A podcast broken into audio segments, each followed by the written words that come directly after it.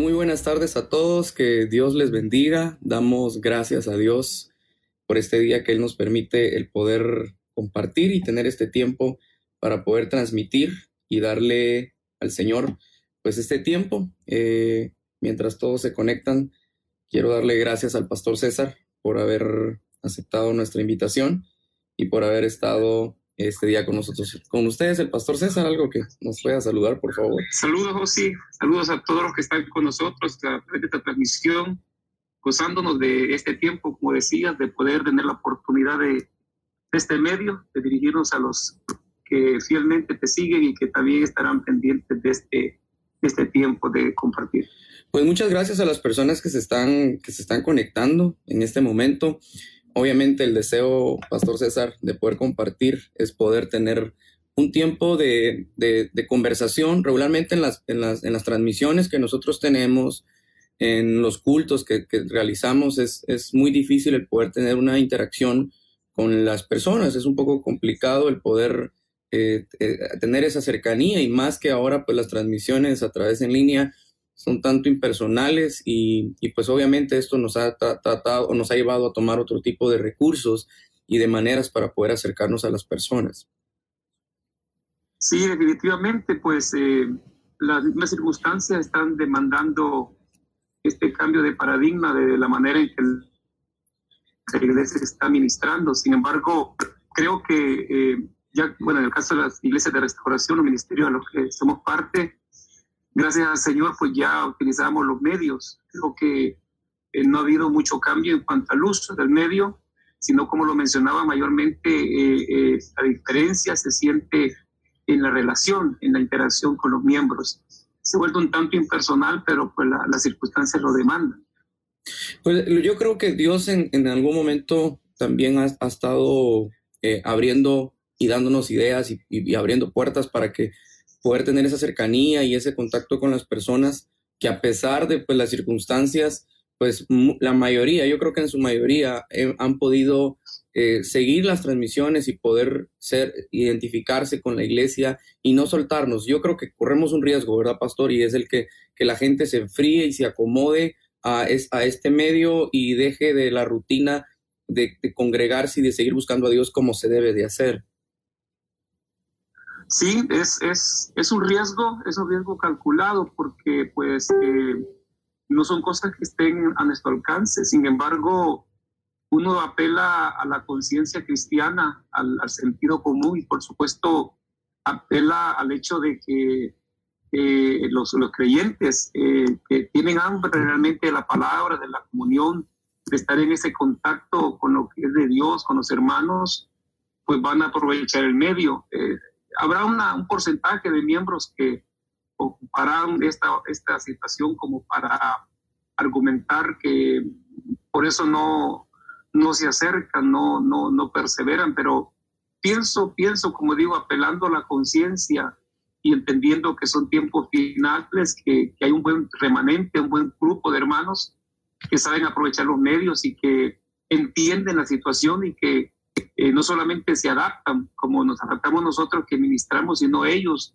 se adaptan a este tipo de administración, sobre todo al recibir la palabra, que es lo que lo sustenta. Es diferente, definitivamente. Ha sido una, un cambio muy vertiginoso porque eh, estamos acostumbrados a, cultos en nuestras congregaciones llenos de presencia de Dios, donde pues obviamente también el, el, que hayan más personas a nuestro alrededor nos bendice y nos motiva. Y yo sé que es un poco difícil en este tiempo que en casas, en medios de distracciones que pueden haber, eh, mantenerse concentrado y tomarse el tiempo realmente como se debe de hacer para tenerle la prioridad y, apartar ese tiempo para poder adorar al Señor desde nuestras casas. Este, sí, pero requiere, requiere el, adaptarse, el adaptarse, porque sí se vuelve un tanto impersonal y como la iglesia es, es personal, es familia es comunión, es contacto físico, el, saludo que nos damos eh, al llegar, el momento de la administración, eh, es algo que, se extraña mucho, pero como te digo y, y, lo experimentamos, eh, debido a las circunstancias no podemos realizarlo.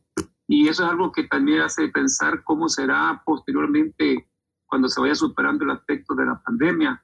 Esta mañana escuchaba al gobernador de California y él hablaba de que se va a volver, entre comillas, a la normalidad, pero que va a llegar un tiempo, y es algo que yo he estado pensando mucho, cómo en nuestras iglesias vamos a ministrar, porque cuando ministramos, tocamos a las personas, nos acercamos, y es algo que están diciendo las autoridades que no se va a poder hacer de inmediato. Es más, se va a requerir eh, posteriormente, cuando se establezca ya la normalidad, el uso de mascarillas prácticamente todo el tiempo.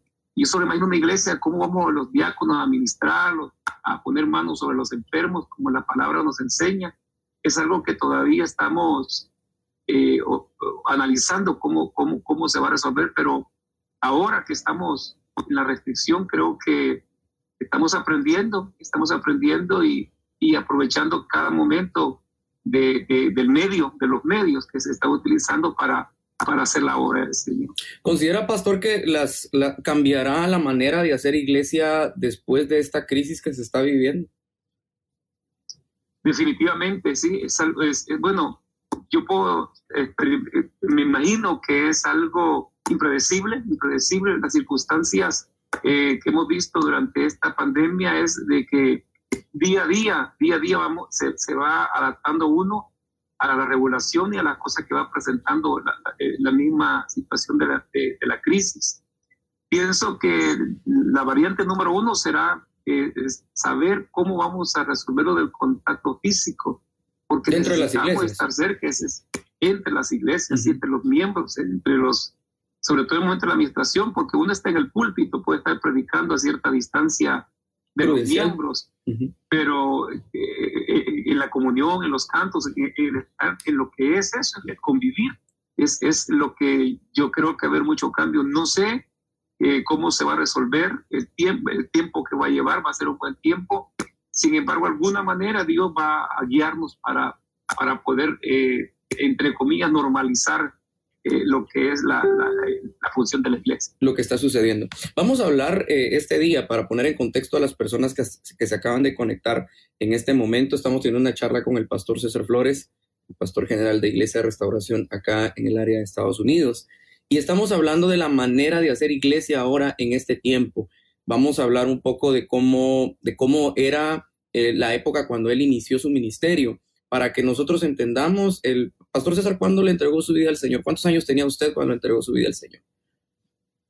Aproximadamente 13 años, 13 años, ya por el año 76 aproximadamente, fue la primera vez que yo tuve noción del Evangelio. Fue a través de una escuela bíblica de vacaciones en una iglesia bautista que yo conocí por primera vez eh, nociones del Evangelio. Posteriormente fue mi conversión. Eh, eh, ya estando un poco más adolescente, eh, a los 15, eh, 16 años, puedo decir yo que fue mi afirmación en Dios, fue mi afirmación en la vida evangélica. Y desde entonces hasta la fecha, Dios ha estado tratando conmigo. Ya en el año 92, 93, Dios me, Dios me llama al ministerio aquí en Estados Unidos a cargo de una iglesia, la iglesia local aquí en el Valle de San Fernando. Cuando inicia su ministerio, pastor, obviamente ah, había un ritmo de, vida cristiana que, que ah, de, cierta manera hoy en día me imagino ha cambiado. ¿Cómo era la manera de hacer iglesia en el tiempo, en el año 92, donde usted inicia el, el, ministerio, pastor? Como tenemos la bendición del trabajo celular, en la iglesia nuestra es una iglesia celular, comenzamos en las casas, en el año 90 comenzamos con seis reuniones en el área del Valle de San Fernando y eso nos permitió eh, establecer un buen número de miembros, de asistentes y de alguna manera se, facilitó, se facilitó o facilitó eh, al obtener un local porque ya teníamos cierta cantidad de miembros, eran unas, unas 65 personas. Y yo te puedo decir que los cambios que he visto con estos casi 27 años de ministerio eh, es que esa efervescencia del principio se ha perdido, se ha perdido y una de las cosas que yo siempre he analizado es debido a, a la situación migratoria, a la situación también del afán. Estamos eh, experimentando mucho afán de las personas, el materialismo, la mundanalidad. Eh, al principio vimos un crecimiento más, más, más fuerte, más efervescente, al punto que la iglesia en, en, en el lapso de cuatro o cinco años quintuplicó la asistencia y por eso creemos que al principio fue mejor. En los últimos tiempos lo que vemos es eso, hay más, más apego a lo material, más afán a lo material y la iglesia se ha puesto, se ha puesto en segundo lugar para muchos miembros. ¿Cree que, no es la generalidad, pero se experimenta eso en, en, gran parte. Que a partir del milenio, o sea, empezando los años 2000, con el uso de la tecnología, todas las cosas que se fueron agregando, la, la revolución tecnológica que hemos tenido en estos 20 años, ¿será que ha sido algo que ha provocado eh, también que la gente mengue su búsqueda eh, más cosas con las que pueden interactuar, más cosas con las que se pueden distraer y han perdido la fuerza en comunión con Dios? Yo creo que los, los eh, situaciones que distraen siempre han existido. Eh, ahora es la tecnología, las redes, pero yo creo que siempre han habido elementos de distracción. el problema ha sido, hay que entender que estamos en tiempos finales, tiempos de apostasía, tiempos donde el amor de muchos se ha enfriado. Yo creo que cualquier elemento de distracción eh, el que quiera distraerse lo va a ocupar. Pero de igual manera creo que el que es sabido en la palabra y está entendido el tiempo que vive su responsabilidad cristiana, yo creo que va a saber también hacer un balance porque la tecnología es muy beneficiosa. De hecho, eh, nosotros, como te decía, las iglesias de ministerio utilizamos los medios y ahora hay una proliferación de gente que está utilizando los medios y también es otro aspecto peligroso porque... se alimentan de todo, ¿verdad? No, es que está, está, está, eh, se escucha de todo. En, la, en las redes tú puedes encontrar entre lo más alto hasta lo más pecaminoso y hasta eh, errores doctrinales y herejías. Y el problema es que mucho pueblo de Dios cree, cree lo que, lo que las redes dicen y lo comparte y lo transmiten. Es un virus, es un virus también porque lo transmiten y lamentablemente mucha gente ingenua que todo se trae y piensa que es verdad y eso hay que tener mucho cuidado, aplicar el principio de la palabra, de examinar los lo bueno, hay cosas que no ameritan ni siquiera examinarse, porque ya uno tiene un principio bíblico que le hace entender que no tiene, no, no amerita muchas cosas eh, examinarlas. Entonces creo que tanto la tecnología como yo creo ya en el corazón del que quiere apartarse, pues aprovecha la oportunidad y, y, y enfría esa es su búsqueda por el Señor. La, manera, pastor, en que la iglesia definitivamente ha evolucionado por, por, todo lo que, lo que ha estado viviendo, ha mejorado la calidad de, gente cristiana, ha mejorado su, entrega hacia Dios o definitivamente ha habido un, apaciguarse de las personas que la gente ha menguado en su entrega hacia Dios? Eh, en lo personal yo pienso que el problema radica en el liderazgo en el liderazgo ministerial, porque eh, eh, creo que mucho pastor, mucho ministro eh, ha dejado la preparación, la búsqueda, el concientizarse en que debe estar preparado para presentar un mensaje que, que haga vidas sólidas, cristianas. Acuérdate, decías que las personas son muy dependientes de lo que se predique, lo que se enseñe. Y yo creo que debido a la proliferación también de, falsos maestros, de falsas enseñanzas, de ministros que han abrazado errores. Eso va a perjudicar de manera a la iglesia en general. Yo creo que hay un pueblo de Dios que tiene hambre, que quiere una palabra sana, una palabra honesta, pero como también hay un ofrecimiento de una palabra, como decía Pablo, de un evangelio falso, de un evangelio que no es evangelio, un evangelio equivocado, diferente, entonces, eso ha, traicionado la fe y eso ha hecho menguar a muchos cristianos. Creo que el problema radica en el liderazgo, en, el ministerio, en, los elementos que estamos formando, los, elementos formadores, porque estamos eh, eh, descuidando eh, lo que es la preparación. Hoy cualquiera, por cualquier insinuación o cualquier sentimiento o presentimiento, surge la palestra y se denomina un ministro sin tener un llamado de Dios. Pero, pero creo, pastor, yo hoy, hoy hablaba con alguien, yo le decía, nosotros también los pastores podemos estar interesados con que la gente se acerque a Dios, buscando maneras para que las personas puedan tener acercamiento eh, desde sus hogares sin perder la búsqueda constante a Dios. Y los pastores podemos estar buscando medios, maneras, formas de acercarnos, como por ejemplo esto, de hacer una entrevista, platicar de temas importantes. Sin embargo, sin quitar la responsabilidad que los cristianos también tienen de buscar a Dios por sus propios medios, porque el pastor puede rebuscarse, el pastor puede orar por ellos, el pastor puede estar pendiente de ellos, estar haciendo lo imposible, poner luces por todos lados, cámaras para poder transmitir, pero si en realidad la gente no quiere y no pone un interés hoy en día para poder buscar a Dios, las cosas no van a suceder tampoco.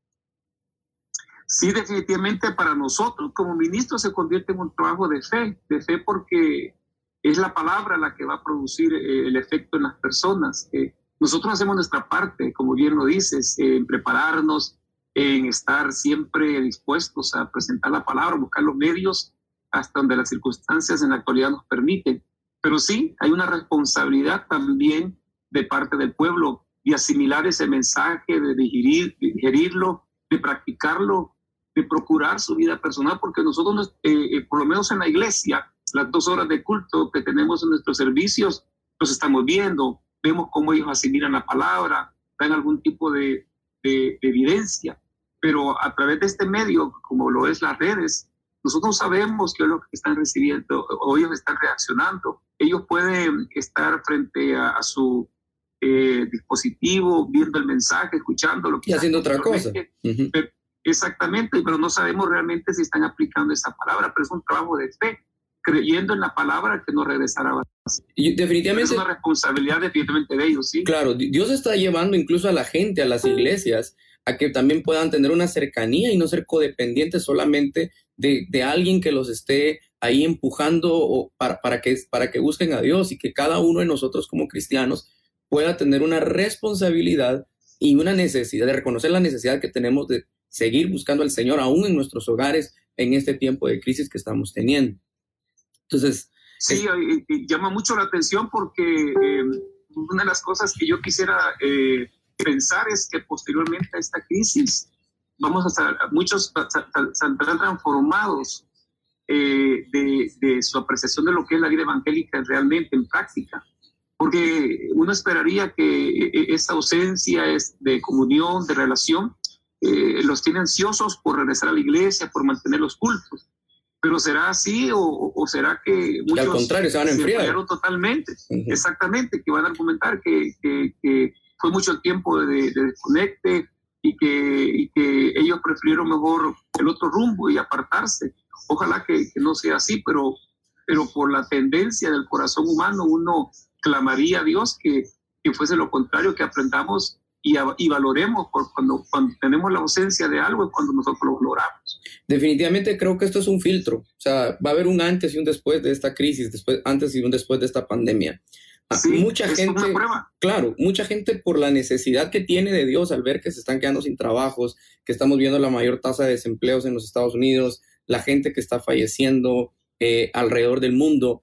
Esto también aflige a las personas al ver la crisis que se está dando al, darse cuenta que realmente las profecías bíblicas, que lo que Dios ha dicho en la palabra se está cumpliendo, o sea, de enfermedades, de pestes, de hambrunas, de terremotos, de rumores de guerras. O sea, definitivamente esto debe llamar la atención, pero llama más la atención que a muchos, en vez de afirmarlos más, los enfría más y acomodarse en sus casas y no tener una reacción de buscar más profundamente a Dios. Sí, pero ese, ese, vendría a ser prácticamente el fruto de lo que realmente hay en sus corazones, porque también yo percibo, eh, percibo con las conversaciones, con las pláticas, en el ambiente con los hermanos, que también en, muchos hay un fortalecimiento de la fe, una, sobre todo el valorar eh, que son acontecimientos que nos aproximan al inminente retorno de Cristo por su iglesia. Sin embargo, eh, sí, yo, yo, yo percibo también en algunos eh, esa, esa frialdad eh, está eh, surgiendo. Sin embargo, es la minoría, es la minoría y como bien lo dice, es un filtro, es una prueba en la manera de que se refleja la, la, la, naturaleza del corazón humano, porque ¿por qué razón tenemos que reaccionar solamente en los momentos de crisis? O sea, solamente cuando viene la prueba, la falta de empleo, la enfermedad, es cuando hacemos eh, eh, eh, caso de, las, del hecho de que nuestra permanencia en la iglesia no depende de esas circunstancias, sino de que el Señor es el que nos llamó hacer luz en este mundo. Yo creo que la, función de la iglesia, y yo estoy retando a la, gente que, que, hoy más que nunca podamos entender y cumplir nuestra responsabilidad, hacer presencia en este momento y en este tiempo que tenemos como hijos de Dios, como discípulos, como pueblo de Dios que somos, como luz del mundo, que podamos hacer y cumplir la función que somos eh, como hijos de Dios y discípulos. Si pensamos por un momento, Pastor César, en la iglesia primitiva, o sea, la crisis que ellos vivieron como, como personas que amaban a Dios, como seguidores de Jesús, como discípulos, la persecución que vivieron, pero fue una iglesia fuerte, fue una iglesia que se mantuvo, una iglesia que perseveró a pesar, a pesar de la lucha, a pesar de la opresión que tenían del imperio romano. ¿Cómo la iglesia, pastor, en ese tiempo pudo influir tanto y alcanzar a tantos sin tecnología, sin los recursos que hoy tenemos, sin la libertad de expresión que hoy tenemos? Y cómo la iglesia primitiva, en, la, la iglesia de los hechos, cómo lograron tanto, qué hicieron ellos de bien que nosotros no estamos haciendo en este tiempo, pastor? Bueno, en primer lugar ellos aprovecharon los espacios porque hubo un momento en la iglesia primitiva que tenía momentos de paz en los que Dios permitía que la persecución se disminuyera y ellos aprovechaban y seguían predicando, cosa que no sucedió exactamente al principio de la iglesia porque eh, dice la Biblia que en Jerusalén eh, Dios tuvo que mandar presión de persecución para que la iglesia actuara. Eh, y la iglesia actuó, eh, se menciona el caso de Felipe, que fue a predicar a Samaria. Pero ya, ya que menciona el, libro de los Hechos, donde está la historia de la iglesia primitiva, a mí se me viene el caso de, de, Pablo rumbo a, Roma en el, en el, en el naufragio, porque dice que, eh, lo que lo que a Pablo lo hizo reaccionar y establecer un carácter de ánimo en medio de la tormenta fue que él estaba en, en relación con Dios cuando Él se levanta y, anima a, los, a los marineros, a los presos, a todos los que iban en embarcación en medio de, ese, de esa tormenta, las palabras de Pablo son un reflejo de, un hombre que, que, estaba con Dios, que caminaba con Dios, que hablaba con Dios y Dios hablaba con él. Y yo creo que la iglesia, la única manera de permanecer firme en este tiempo y en toda circunstancia es que se vuelva a la búsqueda con Dios, que se vuelva a la comunión con Dios, porque Pablo cuando él va y anima, y dice una palabra tremenda, dice, el Señor estuvo conmigo y el ángel de Jehová me ha dicho que nadie se va, a perder. Pero lograr ese ánimo y lograr ese, ese carácter de confianza, de, de convicción, no se logra con un evangelio superficial, sino solamente cuando el cristiano en su vida personal está en comunión con Dios. En este tiempo no faltan los charlatanes que se jactan y hablan como en nombre de Dios, pero no son vidas que tienen solidez espiritual, son gente que se basa en, preceptos muy personales, muy humanos. Pablo hablaba de una convicción de que Dios le había hablado y que el ángel de Dios estaba con él y que no pasaría nada malo. Ahora, nosotros estamos frente a una crisis, una tormenta que agobia al mundo entero y la palabra de la, de la iglesia es la palabra de Dios la palabra que la iglesia y, las expresiones que el cristiano del mundo tienen que ser respaldadas en base a una relación que él tiene con Dios, lo que Dios dice que digamos. Y eso es lo que pasa, que muchos no tienen esa solidez debido a la falta de comunión con Dios.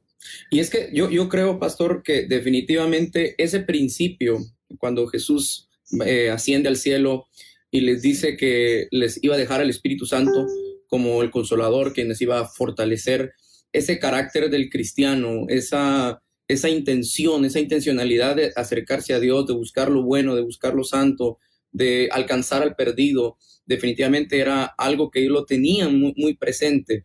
Y la palabra, cuando Él les dijo que iban a ser testigos, que iban a recibir al Espíritu Santo de Dios y serían testigos en Jerusalén, en toda Judea, en Samaria y hasta lo último de la tierra. Hechos 2 nos habla acerca de las maravillas y señales que se hacían dentro de, la doctrina de los apóstoles, los apóstoles trabajando, una iglesia unida, una iglesia que, fue constante, que fue intencional, que provocó que se diera un, un evangelio y un, realmente un avivamiento. Si hablamos de avivamiento, eso es un avivamiento en el que la gente pueda ser transformada. Entonces estamos hablando con el pastor César, las personas que se están conectando, y estamos hablando de lo que la iglesia de hoy en día ha dejado de hacer y lo que la iglesia primitiva provocó y alcanzó tanto. Para mí, pastor, también es otra, otra pregunta que quiero, eh, que quisiera que pudiéramos compartir con las personas que nos están escuchando.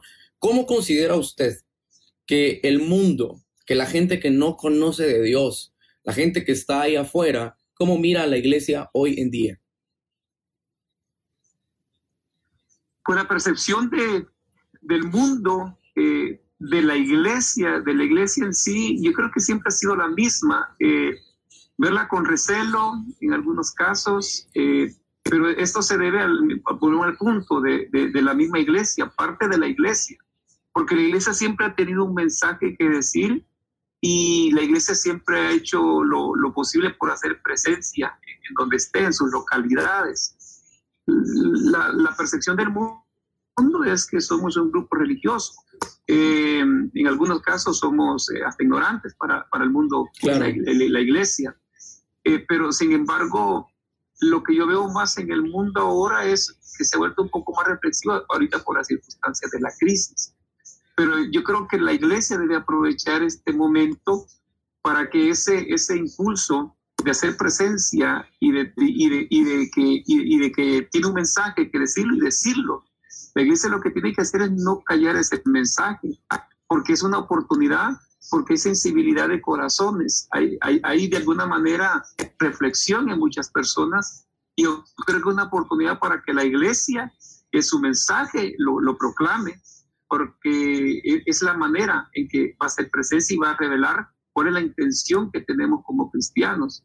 La iglesia ha estado muy callada, la iglesia ha estado muy, muy encerrada. La iglesia ha estado, ha estado muy, muy cerrada en sus cuatro paredes, muy, muy concentrada en sí misma. Yo creo que esta es como la persecución del principio, que Dios tuvo que mandar algo para que la iglesia reaccionara. Yo creo que la percepción que el mundo va a tener de la iglesia aquí adelante que va a ser diferente, pero la iglesia debe aprovechar también el momento para decir el mensaje que tiene que decir, y es el mensaje del Evangelio. Eh, no, no un mensaje religioso. Yo creo que después, después de, lo que estamos, de lo que estamos viviendo, vamos a entender que hay muchas personas que difícilmente iban a ir a una iglesia, difícilmente iban por invitación, por tabúes, por prejuicios incluso, van a ir a, nuestras iglesias, a que alguien, se le, que alguien le invite, que alguien le pida, le invito a, a, mi congregación para que usted pueda ir, para que usted pueda estar con nosotros. Pero este medio, esta herramienta, las redes sociales hoy se han convertido tan útiles para esta expansión del Evangelio. Y muchas personas, yo creo que muchas personas van a escuchar el Evangelio a través de este medio. Como usted dijo hace un momento, van a haber personas que tristemente van a, malinterpretar el Evangelio, tristemente van a haber personas que no van a dar una buena, una buena percepción ni una buena doctrina, sino que van a confundir a las personas. Pero pienso que a través de los mensajes, Dios no hace nada por casualidad.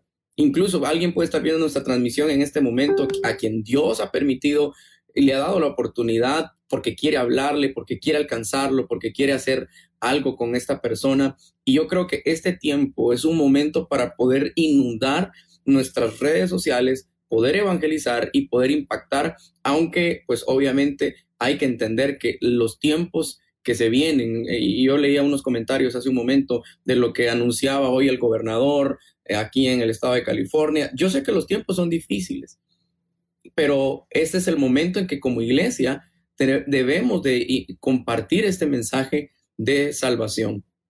Eh, pastor, con, relación a los... Iba a decir algo, Pastor, dele, para que usted pueda... No, no, no, sigue. Continúa. Eh, con relación al fenómeno de iglesias virtuales, porque es lo que estamos teniendo, y le digo fenómeno porque es algo que nunca lo habíamos visto para nosotros es nuevo. Siempre habían habido transmisiones a través de YouTube, a través de las diferentes redes sociales, pero hoy, porque no tenemos otra manera de poder transmitir y acercarnos a las personas, ¿cuál cree usted que es el pro de, esto y cuál es el contra de tener iglesias virtuales en este tiempo?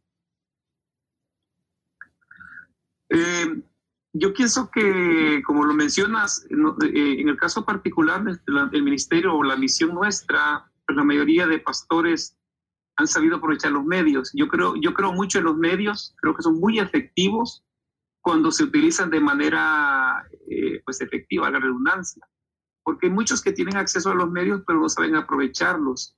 Eh, se limitan simplemente a expresar sus dogmas muy personales son muy, muy, muy, muy centro para ellos, muy, muy su opinión personal de, de, la vida cristiana cuando la oportunidad de proclamar el Evangelio.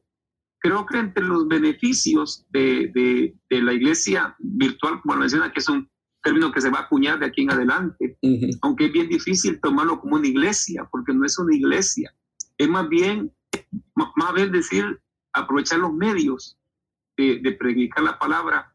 Creo que de los, los, beneficios era eso, eh, que va a haber más conciencia, se va a divulgar mucho más la palabra cumpliendo la profecía del Señor que eh, previo a su venida su evangelio se predicaría hasta el último rincón y pues las redes son mundiales, están en todo, donde hay una conexión, pues hay, hay, hay, hay contacto con las personas. Creo que el beneficio va a ser esa apertura de, de muchos ministerios que aún le temían a los medios. Que incluso decían que, el Facebook era, que era, los, lo, lo, lo, sí, claro. Exacto. Y son los primeros que están ocupando ahora los medios. Son los primeros que están ocupando los medios. Pero eh, nosotros que ya estábamos en los medios, yo siempre he creído que son efectivos. Me gustan los medios, la radio, la internet, todo, todo, todo es bueno, pero utilizarlos de manera efectiva, porque hay muchos que se dedican solamente a, poner radios musiqueras o se, se, limitan a solamente estar pidiendo en la radio dinero cuando no es eso.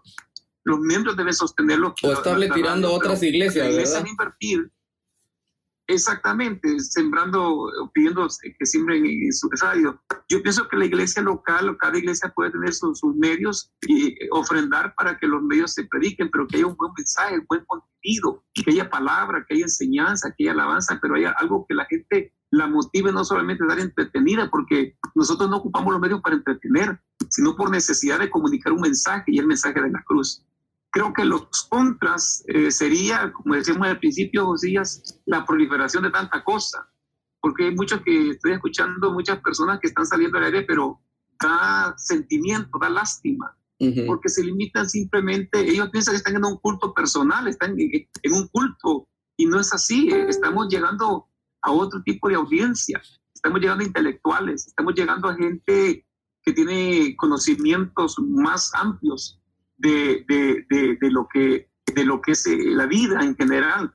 Y la iglesia no puede dar un mensaje simple, tiene que dar un mensaje sólido, un mensaje que, que, presente lo que es el mensaje de la cruz y la realidad de la condición humana. Y que esto puede impactar realmente. Yo pienso que impacte, sí, pero muchas personas están utilizando los medios haciendo, haciendo, eh, yo quiero que exhibiéndose, exhibiéndose, quizás nunca habían estado frente a una cámara o frente a las redes y y se sienten con sus cinco minutos de fama. Y esto es una gran responsabilidad, o sea, salir al aire es una gran responsabilidad. Claro, claro que sí. Yo creo que en el caso personal tuyo, como en el mío, que tenemos la oportunidad de predicar a través de, las redes, eh, tengo una responsabilidad. Yo, yo no pienso solamente que estoy predicándole a la iglesia que ya me conoce o que yo conozco.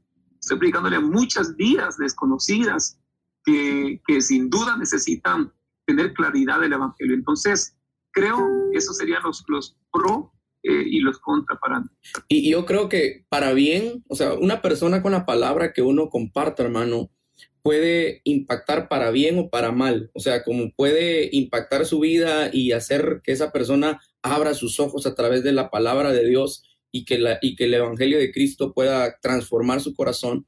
Pero también pueden haber personas que por los cinco minutos de fama, por no saber utilizar bien este medio y el recurso, realmente es una gran responsabilidad. O sea, no solamente predicar en una iglesia hoy para nosotros es una responsabilidad, dando un, mensaje a tiempo, dando un mensaje lleno de, gracia, de sabiduría, de unción definitivamente, sino que también ahora tenemos la responsabilidad de que las personas, amigos, gente que, que tal vez lo mencionábamos hace un momento, que nunca ha ido a una congregación, que nunca ha asistido a una de nuestras iglesias, que ahora nos, nos, pueda escuchar. Es una realmente una gran responsabilidad. Y yo quiero pues hoy a las personas que nos están escuchando, es un buen tiempo, es un tiempo para todos nosotros de hacer luz, de cumplir los, los propósitos que Dios tiene para nosotros y no dejar de hacer lo que Dios nos ha comendado. La Biblia dice en Mateo 28 que vayamos, que hagamos discípulos a las naciones, pero dice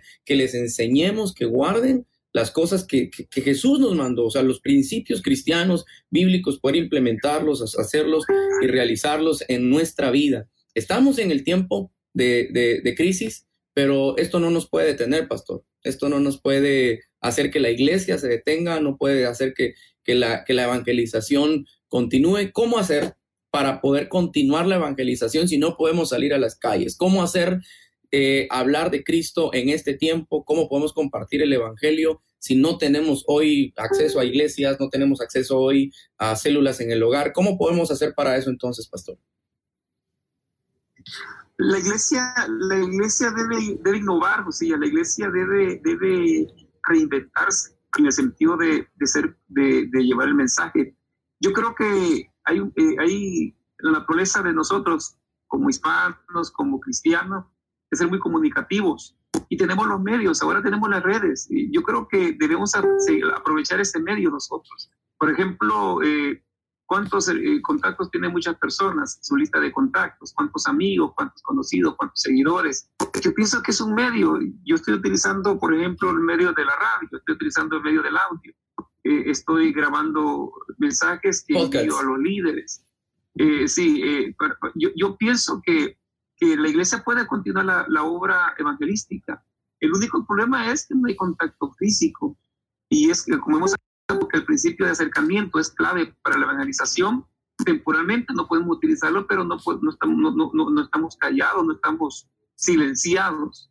Estamos impedidos de reunirnos, pero no, silenci no silenciados. Entonces, en ese sentido, creo que podemos continuar el uso del medio de las redes, de las comunicaciones, eh, ahora hay tanta oportunidad, hay tanto programa, hay tanto aplicación en donde podemos eh, compartir mensajes, compartir el Evangelio mismo, la Escritura, la Biblia. Yo creo que esto, esto que estamos viviendo es señal de que la iglesia, la iglesia debe continuar ejercitándose en, en lo que el evangelismo no puede parar. Lo que hemos parado es en el congregar. Esa es la única diferencia que yo miro. De ahí no hay ninguna otra diferencia. Eh, eh, podemos llegar donde, donde querramos a través de la comunicación. Pues de verdad, pastor, para nosotros ha sido realmente un, reto, definitivamente, no solamente como, como misión, iglesia de restauración, sino como iglesia en general, el poder no, el no perder esa cercanía, ese contacto, eh, esa, ese trabajo que tenemos personal con las personas valga la redundancia, que cada uno de nosotros como pastores, como ministros, somos responsables definitivamente de las personas que Dios ha puesto a nuestro cargo, pero ahora Dios también pone sobre nosotros una carga y una responsabilidad también que se trata de hacer luz de la manera que podemos hacerlo. Los medios, yo siempre he admirado al pastor, al pastor siempre le ha encantado la radio, desde que lo conozco siempre lo, he visto con el interés de, transmitir y de, y de poder influir. Estamos a punto de, estamos a punto de, de, instalar una radio 24 horas Qué bueno. pendientes y también ya va a salir el podcast también de tu servidor, el podcast que se llama Voz de Restauración con el pastor César Flores. Y ese otro medio, es que hay que, hay que, hay que, hay que innovar, hay que innovar definitivamente, reinventarse. No puede quedarse apática. Si, si Satanás utiliza los medios y el mundo nos está aventajando, ¿por qué la iglesia no va a llevar la iniciativa? Puede hacerlo pero debe hacerlo de manera efectiva, una manera que presente el mensaje y que realmente dé un, contenido que, que, satisfaga, que satisfaga la necesidad de la iglesia, como también de las vidas que de alguna manera Dios va a tornar sus corazones a escuchar el mensaje. Definitivamente creo que aunque los tiempos hayan cambiado, eh, las, las, las maneras de, de, de, hacer evangelismo haya cambiado, hay que, hay que saber que nuestro Dios no cambia, Él sigue siendo el mismo la manera en que él obra, la manera en que él transforma, la manera en que él cambia y puede seguir cambiando la mente, la manera de vivir de los seres humanos, nuestro Dios sigue siendo el mismo. O sea, la conclusión de esto es que a pesar de todo lo que podemos estar viviendo, los momentos adversos que podemos estar teniendo en esta crisis, eh, las cosas van a cambiar definitivamente. Y era la pregunta, ¿cambiará de manera, la manera de hacer iglesia la pandemia? Sí, definitivamente. Y obviamente esto no... Definitivamente sí, van, a haber, van, a, haber cambios muy, muy fuertes, eh, eh, pero no podemos anticiparnos todavía. Eh, con, el paso de los días vamos a ir viendo, pero creo, creo, porque Dios no es un Dios de despropósitos, porque son cambios para bien, son cambios para bien, porque una de las cosas que también yo anhelo y espero es no solamente que más personas no creyentes eh, conozcan del Evangelio a través de los medios y que hay una iglesia que tiene lo que decir, sino que yo percibo que habrá también sensibilidad del pueblo que se había apartado, que se había enfriado, y yo creo que muchos volverán, volverán a la iglesia. Amén. se están dando cuenta que, que, lo que la Biblia enseña es verdad acerca de los eventos futuros, y ya para nosotros ya no son tan futuros, estamos ya viviéndolos. Entonces yo pienso que va a obrar para bien porque es la obra de Dios, es la iglesia. Y no sé, no sé si llegará el avivamiento que mucho se dice, pero creo que sí hay un despertar en conciencia de cristianos que se habían enfriado. Amén. Entonces, entendiendo que el tiempo que estamos viviendo es un tiempo para fortalecernos en el Señor, es un tiempo para levantar altares de adoración en nuestros hogares, y que aún en medio de esta crisis podamos entender que Dios no nos ha dejado, Dios va a estar con nosotros, nos va a estar ayudando y la interacción que hoy tenemos con el pastor César no solamente es hablar de la manera en que la iglesia ha cambiado, sino recordar que nuestro Dios sigue siendo el mismo. De ayer seguirá siendo el mismo hoy y continuará siendo el mismo eh, siempre hasta que Él venga. Dice la Biblia que Él estará con nosotros todos los días hasta el fin del mundo. Yo quiero de, verdad darle gracias, pastor, por haber aceptado esta invitación, por haber tomado este tiempo. Eh, Dios puso esto en mi corazón, el poder iniciarlo, y realmente me dio mucho gusto. Creo que es algo muy, muy productivo, no solamente para nosotros, sino también para todas las personas que nos pueden estar viendo. Pastor, unas palabras para poderse despedir de la audiencia esta, esta tarde. Sí, gracias a ti, José, por la invitación. Realmente para mí también es un privilegio, es un gusto, es una responsabilidad. Y yo creo que es un tiempo eh, de la, para reflexión, para reflexionar toda la iglesia del Señor en lo que estamos viviendo y también en, en enmendar, en corregir, en fortalecer la fe. El Señor no está en cuarentena, el Señor no tiene virus, el Señor no está callado. el cielo no está cerrado. sí. alguien, el cielo no está cerrado, todas las tiendas están cerradas, pero el cielo no. Creo que ha sido un tiempo de fortalecer la fe. En lo personal, eh, yo tengo ya mañana cumplo un mes sin abandonar mi casa, solamente he salido tres días a, consultas médicas que tengo que ir de rigor. Sin embargo, me ha servido mucho, me ha servido mucho y como decía también un pensamiento en las redes, si, si de esto no salimos con un libro leído o escrito, o aprendido algo, algo nuevo, de falta de tiempo, de falta de disciplina, porque el tiempo hemos tenido. Entonces pienso que, que Dios eh, ha permitido esto para bien de su pueblo, de su obra, de su, de su plan para este mundo. Yo te agradezco, Josía, por la invitación. Insto a los hermanos a continuar contactándose, siempre escuchando el mensaje, ya sea de los pastores locales, en el caso tuyo que predicas, los hermanos de Los Ángeles también, el hermano de Santa Ana, servidor, tu papá también en Guatemala, hermano Pastor Nelson Martínez, y los pastores de El Salvador también que transmiten en línea.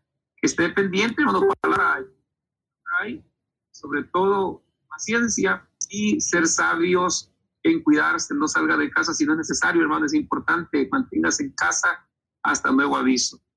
Hay hermanos que están enfermos, eh, con el virus y estamos orando por ellos también.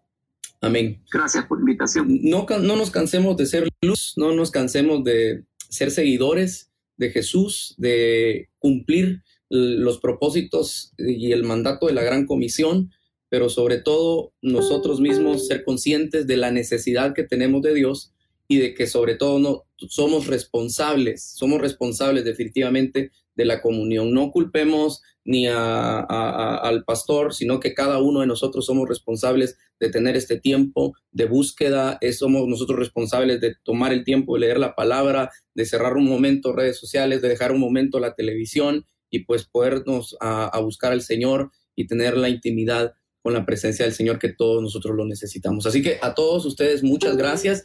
Quiero hacer una aclaración, pastor, con relación al, a la hora en que lo estamos haciendo. Lo estamos haciendo hasta ahora porque regularmente en los otros países hay transmisiones también y además de eso hay personas que no están yendo a trabajar y que no tienen qué hacer y que no tienen que ver. Entonces, eh, estoy aprovechando este horario para que de esa manera las personas que están en casa eh, sin tal vez escuchar algún, algún mensaje eh, lo puedan hacer y lo, lo vamos a continuar haciendo. Así que, pastor, muchísimas gracias, de verdad. Dios, sí, bendiciones a todos, hermanos. Dios los bendiga. Adelante, Bendiciones, hermanos. Muchas gracias. Amén.